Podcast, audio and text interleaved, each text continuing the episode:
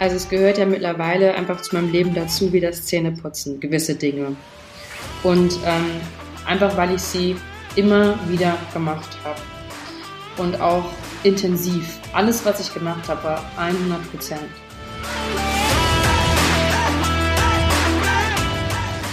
Herzlich willkommen zum My Performance Podcast, deinem Podcast für die beste Version von dir selbst mit Patrick Thiele und Fritz Reinke.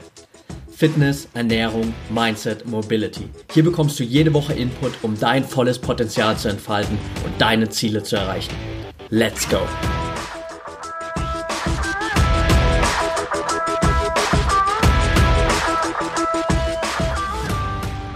Welcome back hier zum My Performance Podcast.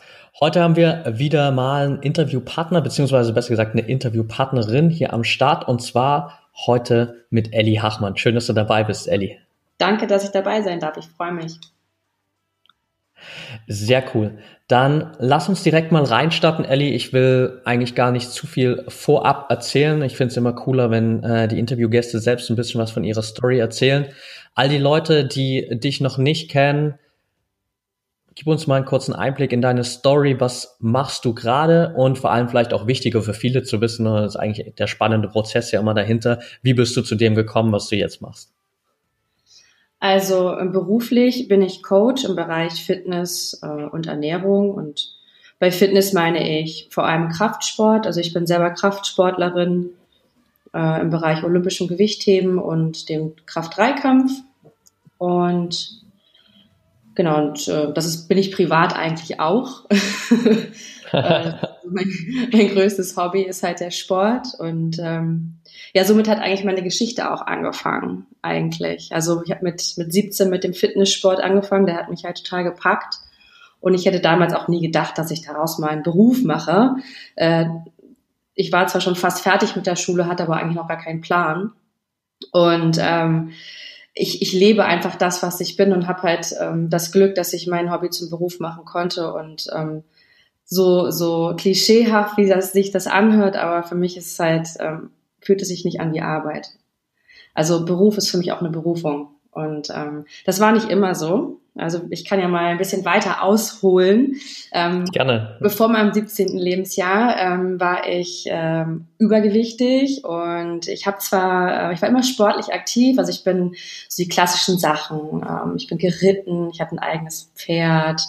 Ähm, ich habe Feldhockey gespielt jahrelang und ähm, ich war eigentlich immer talentiert und auch immer ähm, habe immer schnell Bewegungen gelernt und hatte auch Spaß. Aber es ging halt nie um Gesundheit ähm, oder Aussehen. Das ist ja auch, glaube ich, normal so in einem jüngeren Alter. Also für mich war es auf jeden Fall so. Ähm, und ich habe aber ähm, gar nicht an meine Ernährung geachtet, auf meine Ernährung geachtet und ähm, ja, irgendwie war ich immer so ein bisschen pummelig. Ja, bei uns zu Hause durfte man auch immer an den Süßigkeitsschrank, an dem habe ich mich auch regelmäßig bedient und ähm, habe dementsprechend aber auch an der Schule halt ähm, Feedback bekommen, ne? So wie, ey, guck mal, dein Hintern wird auch immer größer und weiß ich nicht, ich hatte keinen richtigen, keinen, ich kann gar nicht mehr sagen, ich hatte jetzt keinen Spitznamen oder so, aber ich war halt immer so die pummelige Ellie, ne? Und ähm, das ist wirklich okay. kleben geblieben bei mir. Und dann ähm, war ich, äh, ich bin halbe Amerikanerin und ähm, ja, in der neunten Klasse lief es halt nicht so gut für mich. Ich bin halt fast zweimal sitzen geblieben, weil ich halt kaum zur Schule gegangen bin und ich habe viel gekifft und war irgendwie mal Party. Also meine Partyphase hat irgendwie schon mit 14 oder mit 13 angefangen. Und dann haben meine Eltern so die Reißleine gezogen und haben mich halt nach Amerika geschickt, aufs Internat. Und dachten, dass ich dann da erzogen werde. Und auf diesem Internat, das war in New York, gab es eigentlich nur Problemfälle. Und ich glaube, ähm, noch nie, ich habe noch nie Zugang zu so viel Drogen gehabt. Ja, ich war da wieder in der zehnten Klasse und da war einfach okay. alles am Start. Ja, und ähm, dann ging es eigentlich immer weiter bergab. Ich bin immer schlechter in der Schule geworden und ähm, in dieser Kantine, ähm, bei dem Boarding School, da durftest du ja auch nicht vom Gelände runter und so. Ich konnte nicht irgendwie mir woanders Essen beschaffen. Da gab es echt nur Scheiße. Also wirklich Fast Food ohne Ende. Du konntest dir morgens konntest du dir Würstchen und Burger und was weiß ich, Cereal mit eine Million Gramm Zucker und sowas besorgen. Das habe ich auch alles und dann schön mit einer Limo noch runtergespült. Und ich war da mit meinen 1,64 bei irgendwie 75 Kilo und da war kein Gramm Muskelmasse dabei. Ne? Also so wirklich absolutes Extrem. Okay. Ähm, äh, ging auch nicht nur mir so. Und dann hat die erste äh, im Bunde halt quasi mit einer Diät angefangen und hat sich dann in so Richtung Magersucht entwickelt. Und eigentlich total traurige Geschichte, ne, weil die war dann richtig abgemagert nach einem halben Jahr. Aber die hat halt die komplette Attention bekommen. Ne? Alle fanden die plötzlich heiß. Und ja, einfach viel Aufmerksamkeit, äh, teilweise auch Mitleid, aber irgendwie die stand so im Mittelpunkt und das, das irgendwie hat mich das angefixt. Und dann habe ich auch angefangen zu diäten. Und ähm, ja, dadurch, dass ich mich da halt auf der Schule aber nicht so gut benommen habe, haben die mich halt quasi ausgeworfen. Und das war eine relativ strenge Schule. Und ähm, ich bin dann zu meinem Cousin nach ähm, Kalifornien gezogen. Weil dieses Jahr wurde mir halt in Deutschland nicht angerechnet, dieses, die zehnte Klasse. Und weil das halt kein offizieller Austausch war. Und in Kalifornien okay. ähm, war das halt eine ganz andere Welt. Da hat niemand geraucht in der Schule, außer die Loser. Ähm, ich habe also quasi von heute auf morgen aufgehört, Zigaretten zu rauchen, weil ich hatte einfach gar keinen Zugang und ich war immer alleine. Oder ich war halt mit den Losern irgendwie hinterm Schulhof, irgendwie in der letzten Ecke. Und ähm, mein Cousin war ähm, krebskrank zu dem Zeitpunkt und war stark geschwächt durch die Chemo und musste halt ins Fitnessstudio. Und dann sagte er, du Ellie, du kannst jetzt hier nicht allein zu Hause bleiben, ich nehme dich jetzt mit. Und dann war ich mit ihm das erste Mal in einem Fitnessstudio in Del Mar, San Diego und ähm, habe dabei zugeschaut, wie der Trainer ihm einen Plan geschrieben hat und weil mir halt langweilig war, habe ich einfach mitgemacht und festgestellt, das ist eigentlich gar nicht so uncool. Irgendwie fühlt sich das alles ganz lustig an und ähm, dann habe ich halt ähm, regelmäßig trainiert und habe relativ schnelle Erfolge auch erzielt, weil ich halt ja noch nie richtig so, mh, hm, sag mal so strukturiert Sport gemacht habe und ähm, das hat mich dann noch mehr angefixt, äh, in Kombination mit meiner Diätphase, die ich ja schon angefangen hatte. Und habe dann, glaube ich, so in diesem Jahr, wo ich in San Diego dann gelebt habe, ähm, ich glaube, 20 Kilo abgenommen. Okay, also krass. bei, ja, wobei ich war sogar einmal kurz bei 52 Kilo. Und also genau, und das war aber auch so eine, na, ich habe halt, also ich hatte gar keine Ahnung, ich habe einfach nichts gegessen. Nichts gegessen und ähm, super viel trainiert ähm, sah aber aus wie eine Rakete und ähm, das war das Wichtigste für mich. Und irgendwie hat mich dann eine Dame im Fitnessstudio angesprochen und meinte so, hey, are you a coach? Und ich gucke so rechts, links um mich herum, ob mich irgendjemand uns hört und ich so, ja, klar. und dann habe ich angefangen, sie zu coachen, äh, ohne überhaupt ähm, eine einzige äh, Zertifizierung dafür zu haben oder irgendwie einen Plan. Ne? Ähm, ja, lange Geschichte. Ähm, so hat es auf jeden Fall angefangen und dann habe ich auch nie wieder damit aufgehört. Und ich habe zwar relativ, also ich würde jetzt mal sagen, der Anfang meiner Fitnessgeschichte ist jetzt nicht ganz so gesund, weil ich mich runtergehungert habe, ne, und ich habe auch viel zu viel trainiert. Bin total in dieses andere Extrem gerutscht, aber ich habe dann später auch für mich so eine, diesen Mittelweg gefunden und ich glaube, den hätte ich nie gefunden, wenn ich nicht diese beiden Extreme gehabt hätte. Ne? Einmal so richtig übergewichtig und geht gar nicht und einmal komplett abgemagert und geht auch gar nicht. Ähm, und habe dann jetzt ähm, habe dann halt die letzten 17 Jahre halt auf, auf diesem Wege halt irgendwie gelernt, ähm, damit gesund umzugehen und mich in meinem Körper wohlzufühlen. Und das hätte ich damals nie gedacht, dass das geht. Okay, krass. Spannende, spannende Story auf jeden Fall und äh, eine, eine Menge Fragen auf jeden Fall, die, die man anhand dessen allein schon jetzt irgendwie stellen könnte. Jetzt habe ich so aus der Story schon erstmal mitgenommen, dass ja eigentlich auch viel mit dem Training und auch mit der Diät sozusagen angefangen hast, weil du viel davon auch äh, darüber nachgedacht hast, was die anderen Leute sozusagen von dir denken. Ja. Weil du in der, in der Schule immer äh, das, das Feedback bekommen hast ähm, und dann natürlich auch die, die anderen Mädels gesehen haben, die dann äh, durch die Diät irgendwie gehypt wurden. Wann kam so für dich der Punkt, wo du aufgehört hast, das, das Training für, für andere zu machen und es, es nur noch für dich selbst zu machen? Äh, wahrscheinlich erst vor ein paar Jahren. noch, okay. Noch nicht so lange. also ganz, ganz lange. Ich war ja auch in dieser klassischen Fitness-Szene, weißt du, wo es halt wirklich auch nur ums Aussehen geht. Die CrossFit-Szene, die dann irgendwann so 2011, 2012 ins Rollen gekommen ist, die hat ja irgendwann dazu geführt, dass es bei Frauen ja auch mal um Leistung gehen durfte. Ne? Und das, wir hatten ja auch keine Spiegel im Gym und so. Und das war eine ganz andere Hausnummer. Aber ähm, ich glaube, Frauen allgemein, unabhängig davon, ob du jetzt Athlet bist oder Künstlerin. Wir werden ja, wir, wir irgendwie haben wir immer so das Gefühl, wir werden über unseren Körper definiert, ne? auch wenn man sich gar nicht so viel damit beschäftigt, aber hart auf hart wirst du als Frau ja in der Gesellschaft sehr häufig darüber definiert. Also eigentlich jeder Mensch, ja. Also ein dicker Mensch ist gleichzusetzen mit, ähm, der ist, hat halt irgendwie keine Disziplin, der ist nicht erfolgreich, ne, der hat sich nicht im Griff, der kann keine Leistung bringen und gerade Frauen ähm, verbinden ja auch einen schönen Körper damit, dass sie irgendwann mal einen tollen Mann heiraten oder einen tollen Job bekommen. Also gutes Aussehen spricht auf jeden Fall immer dafür. Und deswegen denke ich, dass es sich jetzt nicht nur auf mich und die Fitnessszene so bezieht, ähm, gut aussehen zu wollen. Und das ist ein, ein Kampf, den Frauen halt im Allgemeinen einfach auch mit sich selber tragen. Aber die Fitnessszene ist natürlich voll mit Frauen, die so einen absoluten Selbstkomplex haben. Und dazu habe ich definitiv auch gezählt. Ich glaube auch, dass das nie ganz weggeht. Also es gibt auch Tage, wo ich ähm, vom Spiegel stehe und mich nur kritisiere. Ähm, zum Glück gibt es diese Tage nicht mehr ganz so häufig und ich kann das auch reflektieren ne, und weiß dann auch, dass es eigentlich an ganz anderen Dingen liegt, dass ich jetzt gerade mich selber irgendwie so ablehne. Aber das ist ein Entwicklungsweg, der sehr, sehr lange gedauert hat und ähm, mich sehr viel Kraft und auch ähm, Arbeit an mir selber äh, gekostet hat. Und ich glaube, sowas kannst du auch nicht mit Anfang 20. Also ich jedenfalls nicht. Ich habe dafür ein paar Jährchen gebraucht. Ich bin jetzt 36, habe einen sechsjährigen Sohn. Und ich glaube, seitdem er auf der Welt ist, hat sich das Ganze so ein bisschen für mich normalisiert. Aber ähm, weil ich die Welt auch ein bisschen mit anderen Augen sehe und auch andere Prioritäten habe und auch mein, ja, ich hole mein Selbstbewusstsein mittlerweile ja auch woanders her als nur durch mein Aussehen. Und das war damals mit Anfang Mitte 20 definitiv nicht der Fall. Ja, ja absolut. absolut. Also, das, das kann, kann ich. Jetzt höre ich mich gerade doppelt, Ellie. Also ich höre dich, ich höre dich ganz normal. Okay. Warte mal, jetzt ist wieder. Nee, ich höre dich immer noch doppelt. Aber woran liegt das jetzt? Okay, das ist strange.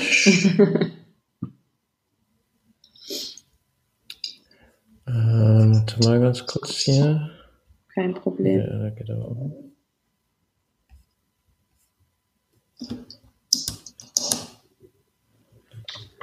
So. Ist immer noch da. Woran liegt das denn?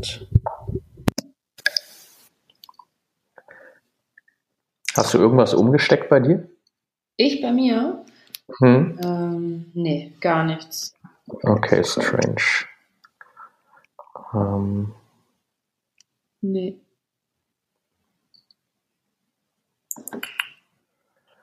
Äh, okay, aber es ist immer.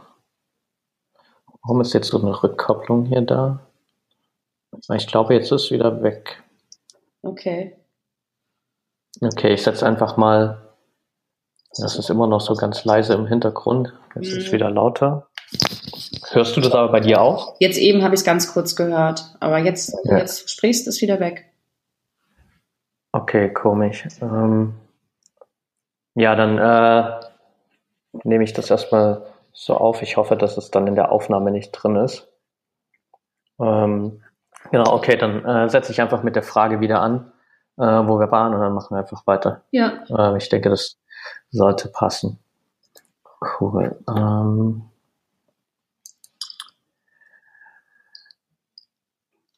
Okay, ja, also mit 20 äh, kann ich das auf jeden Fall nachvollziehen, dass äh, man natürlich noch nicht auf dem Level ist und äh, das Mindset hat, auch dass du jetzt vielleicht mit 36 hast. Ja. Okay, das ist, das geht nicht. Warte mal. Also ich höre mich so laut doppelt, dass ich mich total verhasple. Kann ich irgendwas Aber, tun? Nee, ich glaube, ich weiß es auch nicht. Ähm, ich kann mir halt gerade nicht so richtig erklären, woran das liegt. Vor allem, weil es halt mal also komplett weg ist.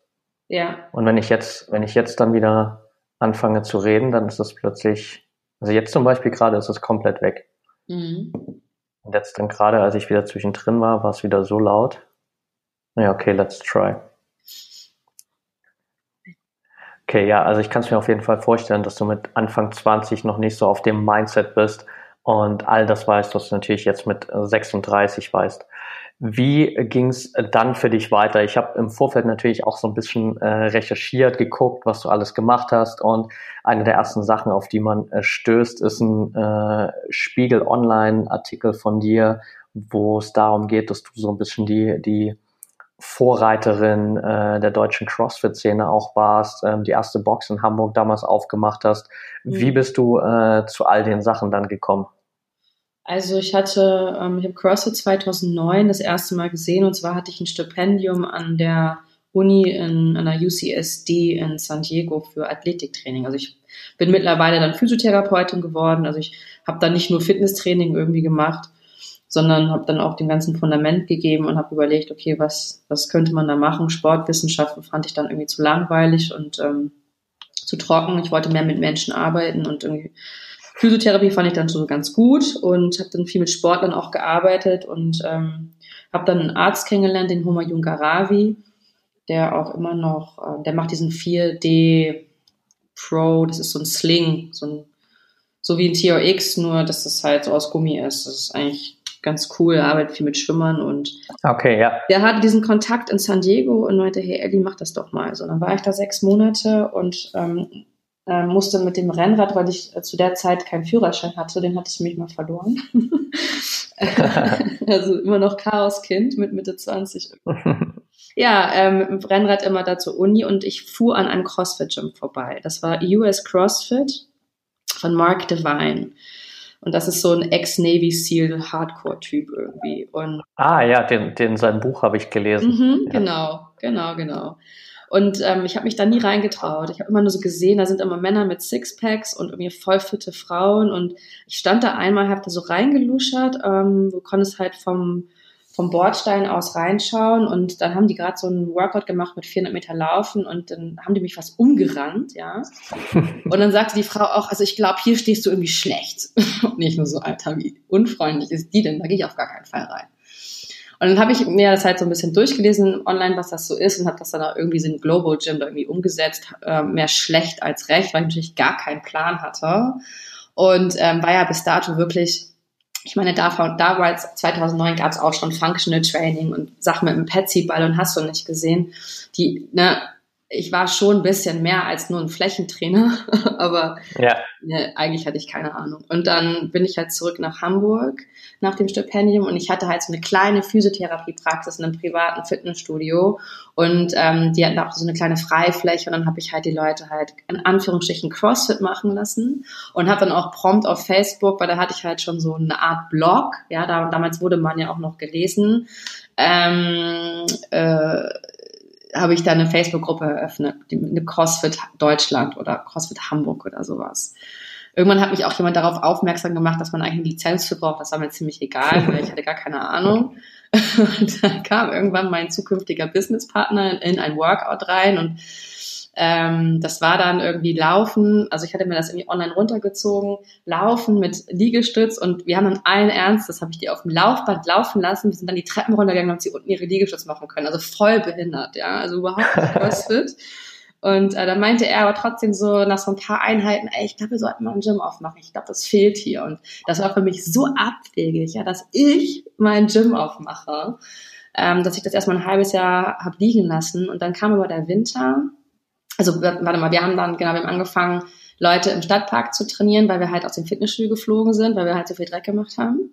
Und dann ähm, kam halt der Winter und dann brauchten wir echt eine Location. Und dann war das echt so von heute auf morgen, komm, wir suchen jetzt was. Und dann haben wir so eine ähm, 280 Quadratmeter Fläche gefunden für irgendwie 2000 Euro im Monat. Und das war so No-Brainer, okay, machen wir.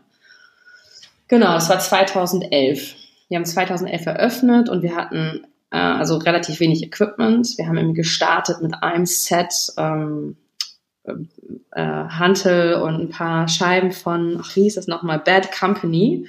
Damals gab es ja auch nichts in Deutschland. Du konntest ja nicht irgendwie bei Superfit oder bei Eleiko, bei Rogue irgendwie mal eben so bestellen. Wir haben dann im Nachgang noch bei Eleiko in Schweden bestellt, weil Michael, mein ehemaliger Geschäftspartner, sich halt gut auskannte. Aber ähm, das war auch das höchste der Gefühle. Ich glaube, wir haben so 10.000 Euro nur für Stangen ausgegeben. Das war echt hart. Aber ähm, ja, wir waren die erste Box in Hamburg und ich glaube ähm, zwei Jahre lang auch haben, hatten wir das Monopol, bis dann irgendwie andere eröffnet haben und wir waren in Deutschland, glaube ich, die zehnte Box. Okay. Und dadurch bin ich eigentlich so bekannt geworden in der CrossFit-Szene, ähm, weil ich auch auf Facebook sehr aktiv war. Also jedes Workout gepostet. Damit, da war ich halt auch noch in der Phase, wo ich halt alles, wo ich mir sehr viel Bestätigung auch geholt habe. Ähm, durch, durch meinen Körper und durch ähm, das, was ich konnte.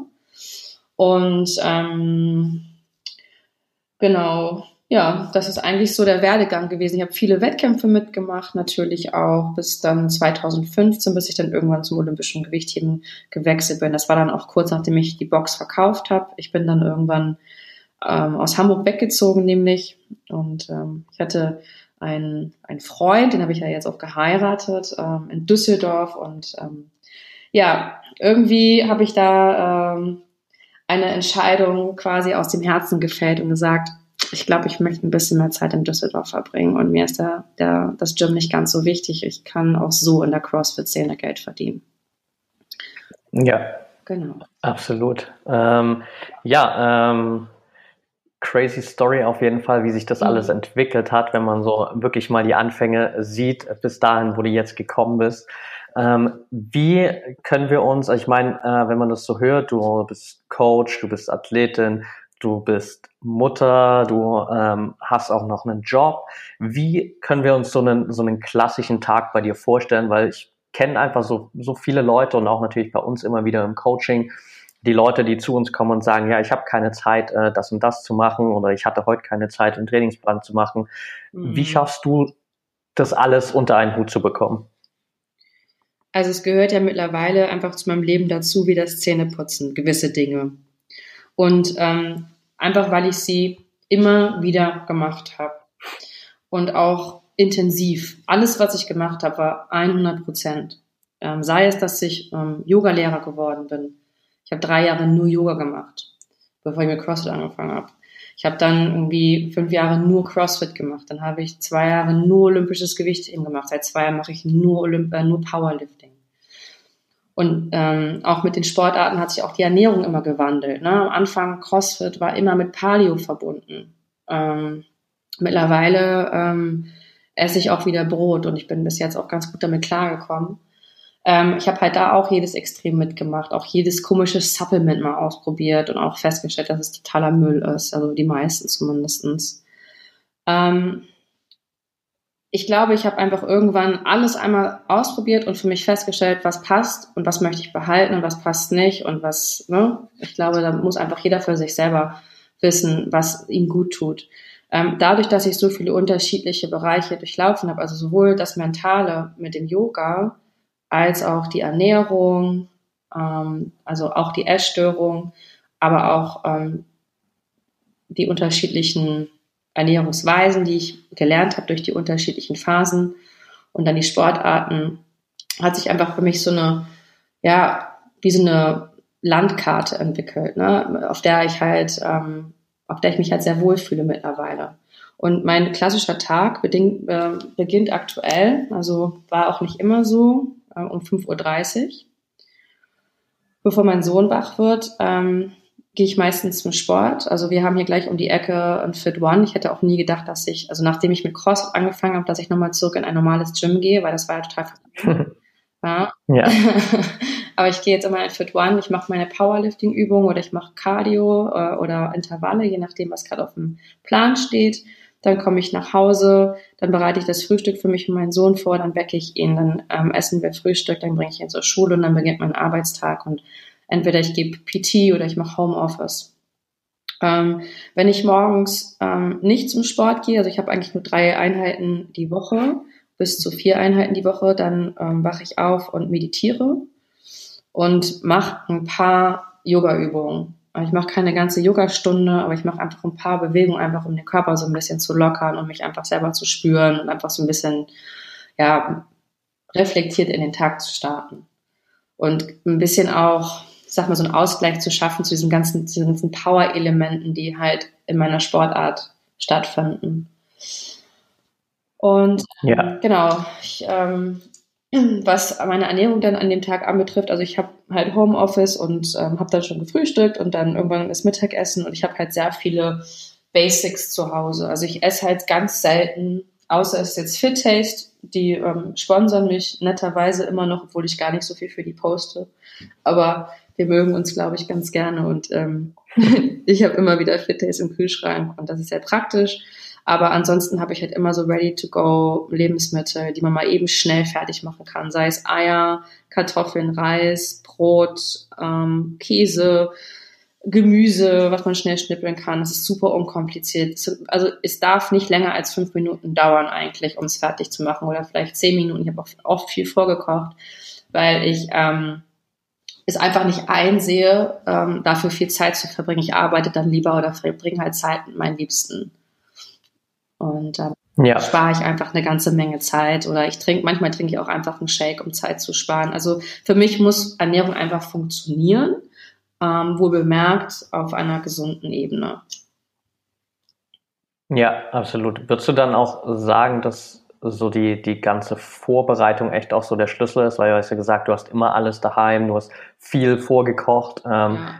Ist das schon so die Basis dafür für dich? Ja, also ich esse das, was vor mir ist. Wenn du jetzt, wenn ich jetzt hier neben mir irgendwie ja. eine Schale Chips hätte, würde ich auch die essen. Ne? Also ich bin da, ich muss mich halt selber ein bisschen austricksen und einfach das nach vorne stellen in den Kühlschrank. Also die Nutella ist zum Beispiel ganz weit hinten, die sehe ich nie. Ähm, sie ist da, aber ich, äh, sie kommt mir halt nicht so oft in den Sinn, weil ich sie halt gar nicht sehe. Ja, das ist natürlich auch eine clevere Taktik. Ja. genau. Cool. Ähm, jetzt äh, hast du natürlich auch schon mit super vielen Leuten zusammengearbeitet, egal jetzt äh, ob in der CrossFit-Box damals oder eben im, im Coaching. Was sind so die, die Basics, die du den Leuten mitgibst, gerade vielleicht auch am Anfang, wenn du mit ihnen anfängst zu arbeiten? Du hast ja nun auch in, durch deinen eigenen Wertegang super viele Sachen mitgenommen, viel, viel gesehen, viel ausprobiert. Was sind so die Sachen, die, die geblieben sind oder die sich am Ende durchgesetzt haben, wo du sagst, hey, das äh, ist eigentlich genau das, was ich den Leuten auch weitergeben will? Also, keep it simple. Auf jeden Fall schon mal. Und jeder muss für sich wissen, was für ihn gut ist. Und es ist eigentlich egal, was du für einen Sport machst. Hauptsache, Hauptsache du machst nichts, was dich irgendwie verletzt. Du machst etwas, was dir Spaß macht und was du oft machst, weil das, was du oft machst, führt auch irgendwann zu Resultaten. Ähm, und mittlerweile ist es aber, finde ich, in der Fitnessszene so geworden, dass ähm, auch durch ähm, die Digitalisierung und die ähm, Information, der Informationsfluss, sei es über Podcasts, es gibt ja mittlerweile unglaublich gute ähm, Podcasts und äh, YouTube und was weiß ich. Jeder kann sich informieren und wir haben irgendwie alle gefühlt auch dasselbe schon gehört, ausprobiert und auch die gleichen Bücher gelesen. Ich finde, es ja. geht halt mittlerweile nicht mehr so sehr um die, um das Ansammeln von Informationen und irgendwie um herauszufinden, auch die, die, die Wissenschaft ist auch schon so weit, dass man den ja fast immer glauben kann. Wenn man ja. den richtigen Leuten zuhört, die die, ähm, die, die Studien richtig ähm, interpretieren können, ähm, dann geht es nicht mehr darum, zu verstehen, was ist Fitness und was ist Ernährung und was ist eigentlich gesund, sondern was ist gut für mich. Und das bedeutet, dass es einen ganz anderen, ganzheitlichen Ansatz hat. Also es geht weg von dieser Materie und viel mehr ins Ganzheitliche. Wie geht es mir eigentlich? Und was bin ich für ein Mensch? Und was habe ich für Gefühle? Und wie denke ich eigentlich? Und warum, warum funktioniert das Umsetzen eigentlich wirklich nicht? Ja, liegt es daran, dass meine Eltern mir damals immer gesagt haben, dass ich dick bin? Und ich denke, dass ich immer dick bleiben werde und deswegen ne, manipuliere ich meine Ernährung und meinen Sport und mache das irgendwie nicht richtig. Das sind so die Punkte eigentlich, die und das unterscheidet für mich auch ein Trainer und ein Coach, ja und ähm, wichtiges Thema da halt Persönlichkeitsentwicklung, was ja momentan total im Trend ist. Und da gibt's ja, also ganz, ganz, ganz viele ja auch, die aktuell so auf diesen Zug springen. Und ich finde, man muss das ein bisschen mit vorsichtig, mit Vorsicht genießen, weil die sind mir teilweise, und ich will da auch gar kein schlecht reden, weil das ist ja eigentlich eine gute Intention, aber sehr oberflächlich und die gehen nicht genug in die Tiefe. Und das liegt einfach daran, dass sie selber viele Dinge noch gar nicht erlebt haben, ja, und auch gar nicht verkörpern. sondern die, die reden irgendwas nach, was sie irgendwo gelesen haben. Und wenn jemand zu mir kommt, also ich habe ja zum Beispiel ähm, ein Online-Coaching für Ernährung, dann kommen die immer mit den Fakten. Ja, ich will, ich bin äh, 1,65 groß und ich will irgendwie 5 Kilo abnehmen und ne, ich mache 1000 Stunden Sport die Woche und es klappt irgendwie nicht. und ich esse fast gar nichts. Ich wundere mich total. Klar gibt es da auch Punkte, an denen man ansetzen kann, um das zu optimieren, ja, aber das ist nicht so schwierig. Ganz ehrlich, also hart auf hart kannst du dafür eine B-Lizenz machen. Aber herauszufinden, warum kasteit sich dieser Mensch dann so, ja, das ist halt eine ganz andere Nummer und ähm, ich glaube, da geht die Fitnessbewegung auch hin und das ist auch genau das, woran ich, wo ich ansetze mit den Leuten. Und deswegen, manchmal sind auch die Leute total verwundert, weil ich ihnen so ganz seltsame Fragen stelle, ja, so wie was, haben denn, wie, wie, wie hast du in deiner Kindheit gegessen und was haben denn deine Eltern gegessen und waren die denn früher übergewichtig und was haben die dir denn für ein Selbstbild mitgegeben? Und da gucken mich die Leute immer an und teilweise haben sie sich selbst diese Frage noch nie gestellt. Auf der anderen Seite gibt es aber auch viele Klienten, und da wundere ich mich echt manchmal, die halt schon meditieren und ähm, ganz viel auch äh, einfach auf sich selbst achten und da sehr, sehr viel Selbstpflege betreiben. Es gibt auch diese Bewegung, aber die könnte halt noch viel, viel größer werden, glaube ich. Ja, absolut. Also ich glaube, dass viele einfach noch so ein bisschen ähm, dem Glauben hinterherhängen, dass sie halt bei jemand anderem sehen, okay, das, das funktioniert für den und der hat die, die und die Trainingsweise, der hat die und die Ernährungsweise. Wenn es bei dem funktioniert, dann muss es bei mir auch funktionieren. Mhm. Und äh, die meisten scheitern, glaube ich, daran, dass sie eben nicht, wie du gerade schon gesagt hast, mal wirklich reingehen und gucken, was funktioniert denn eigentlich für mich und äh, was ist nicht so vielleicht die optimale Lösung für mich. Genau, bei, sich zu sein, ne? Und ähm, muss man noch klischeehaft haft dazu umschreiben, in seiner Mitte sein, im Einklang, ja. Und das sind ja alles so Sprüche, die du aus der spirituellen Welt und im Yoga hörst. Und ja, für viele ist das auch einfach zu esoterisch. Ne? Die kannst du damit nicht erreichen. Aber ähm, die Wahrheit ist, wenn jemand irgendwie einen Weg findet, so ein bisschen Selbstreflexion zu betreiben, ähm, ich kann nur von mir sprechen, dass ähm, das überträgt sich sofort auch auf alle anderen Lebensbereiche. Ja, nicht nur Fitness und Ernährung, es geht dann noch viel mehr darüber hinaus. Deine Beziehungen, ja, die Erziehung mit deinen Kindern, all diese Dinge spielen da mit rein. Also ich finde es auch immer ganz wichtig, die Leute so ein bisschen davon wegzuholen, von diesem, ich will jetzt irgendwie entweder Performance, ja, Athlet, oder ich will gut aussehen, weil diesen Menschen geht es eigentlich um viel, viel mehr noch. Und jemand, der sich so auch ähm, wie nennt man das? Also ähm, so diese Aufmerksamkeit braucht von anderen. Der braucht ja eigentlich Liebe. Ne? Der braucht eigentlich noch was ganz ja. anderes. Und äh, ohne den Menschen dann zu nahe treten zu wollen, versuche ich den das halt schon so ein bisschen, dass dieser vielleicht auch selber irgendwie auf den, auf den Trichter kommen. Ne? Dass es halt noch mehr gibt als nur ja, Sport und gerade auch was das Athletendasein angeht. Äh, heutzutage ist ja jeder ein Athlet. Ich ziehe mich da auch mit rein.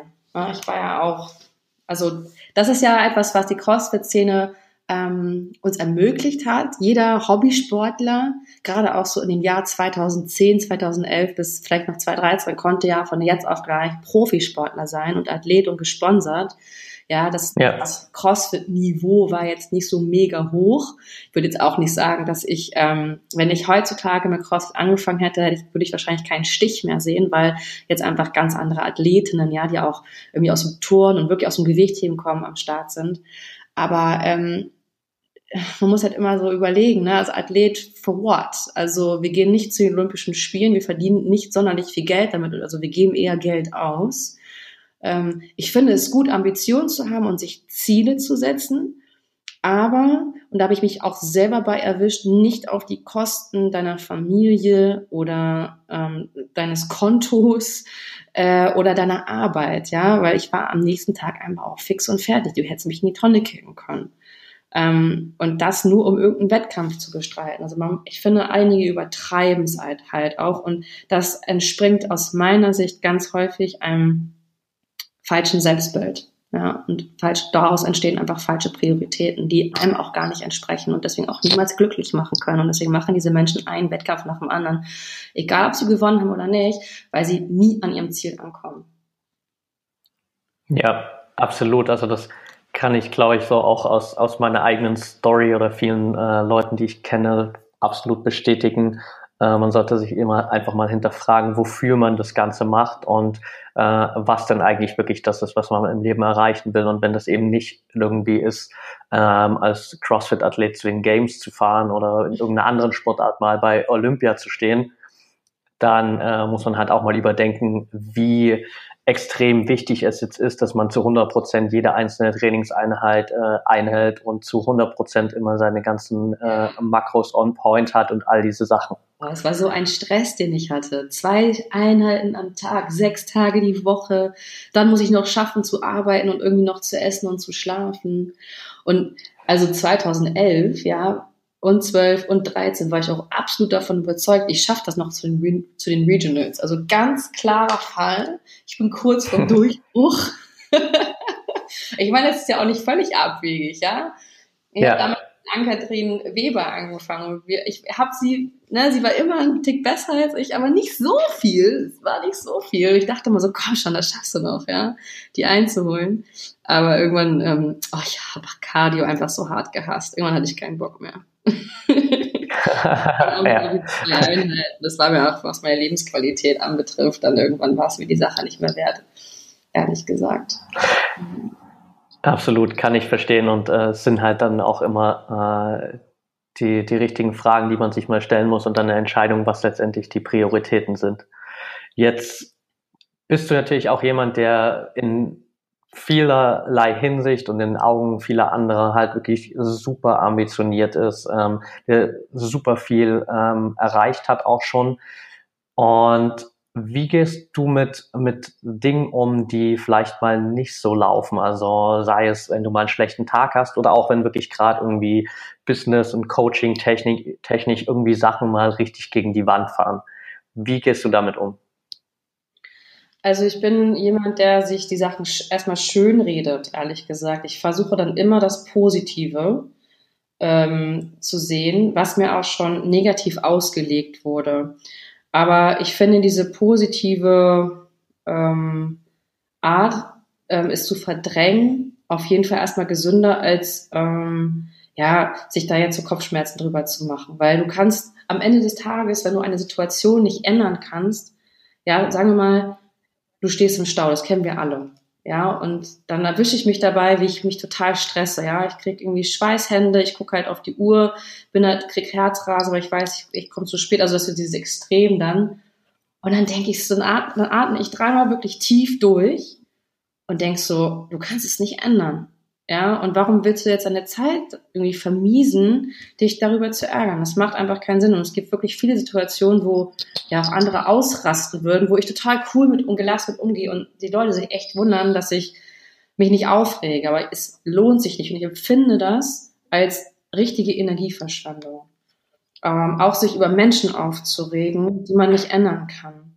Ähm, und dann gibt es auch einfach so Situationen, die sehr unfair sind, ja. Dann denke ich mir immer, okay, was habe ich gemacht, dass ich jetzt hier gelandet bin? Was habe ich dazu beigetragen? Weil das gibt mir wiederum die Kontrolle über mein Leben. Dann fühle ich mich nicht mehr wie ein Opfer, sondern ich kann halt auch was dagegen tun und ich kann halt Verantwortung für mein Handeln und für, für das, was passiert ist, irgendwo auch übernehmen. Egal, auch wenn es nur fünf Prozent sind. Und was will das Leben mir damit zeigen? Und ähm, das ist meine Art und Weise, mit, mit Situationen umzugehen, ähm, weil es klappt auch nicht immer. aber ja. ne, aber ähm, immer öfter. Und ja, das, äh, ich glaube, ich bin einfach zu faul, um mich zu ärgern und deswegen bin ich so. so ist zu tun. Das ist auch eine gute, auch eine gute Lösung. Sehr cool. Jetzt äh, sind wir hier mit der Zeit schon ziemlich weit vorangeschritten. Ja. Ähm, ich will gern das noch kurz nutzen für, für eine letzte Frage, wenn du so den Leuten, die hier zuhören, und das sind einfach viele, die natürlich auch irgendwie selbst ambitionierte Ziele haben äh, im Sport oder im privaten Leben, wenn du denen noch äh, so abschließend ein paar Tipps aus deiner ganzen Story, aus deiner Erfahrung mitgeben könntest, zwei, drei Stück, was, was wäre das? Also mein Nummer eins Tipp wäre wirklich regelmäßig zu meditieren, weil selbst fünf Minuten ein bisschen Selbstreflexion am Morgen kann einen kompletten Tag verändern. Deine komplette Hirnfrequenz fährt einfach auf einer ganz anderen Stufe. Und ähm, ich verspreche, man geht anders mit sich und mit den Leuten um sich herum und das verändert dein Leben. Das ist so. Und das ist ein Muskel, den man aufbaut. Das ist wie Fitnessstudio. Du kannst nicht ins Fitnessstudio gehen dreimal die Woche, vier Wochen lang und dann sagen, hey, ich bin jetzt fit und ich höre jetzt auf mit Sport, weil ich habe es geschafft, sondern das ist halt etwas, was du regelmäßig machen musst, um, um wirklich etwas zu etablieren, um dir ein Fundament zu schaffen. Und mit diesem Fundament ähm, ja, erreichst du einfach, dass viele Dinge sich in deinem Leben ändern, wenn du jetzt aktuell nicht so zufrieden bist. Das ist auf jeden Fall das Erste, was ich dazu sagen würde, weil darauf alles andere aufbaut in meinen Augen. Ähm, und das andere ist einfach, es hört sich jetzt auch wieder sehr klischeehaft an, aber bleib dir treu. Also als ich aufgehört habe mit CrossFit, wusste ich erstmal gar nicht, wer ich bin. Ja, weil ich war irgendwie diese CrossFit-Ellie. Und andere haben dementsprechend ja irgendwie auch so definiert, wer ich bin. Ja, ich, und ich hatte total Angst, was anderes von mir zu geben. Ich habe ja dann auf Social Media auch keine CrossFit-Übung mehr gepostet. Wobei ich, äh, ich gestehen muss, dass ich halt hin und wieder mal irgendwie ein Muscle-Up gepostet habe, einfach nur um irgendwie Likes zu bekommen, aber nicht, weil ich es wirklich trainiere. es macht einfach mehr her als irgendwie langweilige Kniebeugen. Oder äh, manchmal auch einfach nur die Heavy Lifts irgendwie gepostet habe, weil ja, das halt für Aufregung gesorgt hat. Aber ähm, ich habe dann gemerkt, wow, es sind nicht alle Follower abgesprungen, ja, als ich einfach ich gewesen bin und gezeigt habe, ich mache jetzt was anderes. Und jetzt gibt's einfach Follower, die sagen, geil, ich will auch olympisches Gewicht hier machen, kannst mir was beibringen? Oder geil, ne, ich hab, konnte kein Crossfit mehr machen, weil ich mich da und da verletzt habe, ich mache jetzt auch nur noch Gewichtheben. Und ich kann denen halt dadurch halt durch meine Erfahrung wieder was weitergeben. Und das ist, ich glaube, etwas Befriedigerenderes gibt es ja gar nicht, dass man aus seiner eigenen Geschichte anderen Leuten und vielleicht auch seinen eigenen Struggle, den man hatte, daraus einen Sinn ergeben kann. Und da schließt sich ja auch wieder der Kreis mit, was will das Leben mir damit zeigen. Ja, letztendlich haben wir ja alle irgendwo ja ein, ein, eine Liste an, an Lektionen, die wir im Leben lernen. Und entweder du kannst mit diesem, was du gelernt hast, was machen, oder du kannst dich halt als Opfer darstellen. Und ähm, ja, ich hab, weiß, dass viele Dinge, an, an denen ich zu knabbern hatte in meiner Vergangenheit, ganz, ganz viel Sinn gemacht haben. Und ähm, vieles heilt mich auch immer noch, wenn ich mit anderen Leuten arbeite, denen es genauso geht, wie es mir damals ging.